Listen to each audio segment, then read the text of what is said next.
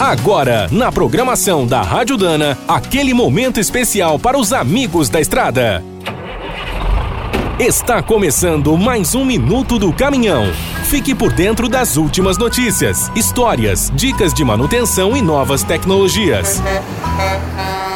Hoje vamos relembrar a história dos caminhões Renault. Por mais de 40 anos, a marca fez sucesso por aqui e poderá voltar no futuro. Fundada na França em 1899, a empresa começou fabricando pequenos automóveis. Lançou o seu primeiro caminhão em 1906. Os brutos da Renault se popularizaram no Brasil depois da Primeira Guerra, a partir de 1919. Os primeiros tinham 30 cavalos e transportavam uma tonelada. Em 1927, um caminhão da marca fez uma viagem pioneira entre o Rio de Janeiro e Lima, no Peru. Levou 11 meses para percorrer 8.665 quilômetros.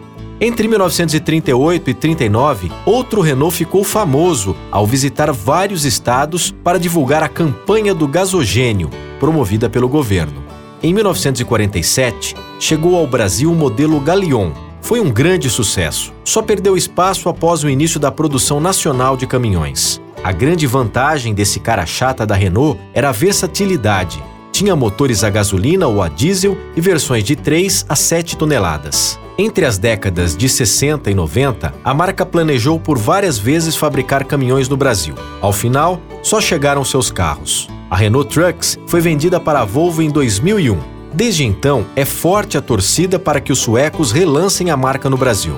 Quer saber mais sobre o mundo dos pesados? Visite minutodocaminhão.com.br. Aqui todo dia tem novidade para você.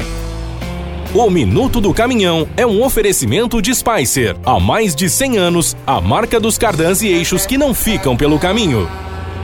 Quem é do trecho já sabe, para ficar bem informado, a Rádio Dana é sempre a melhor sintonia.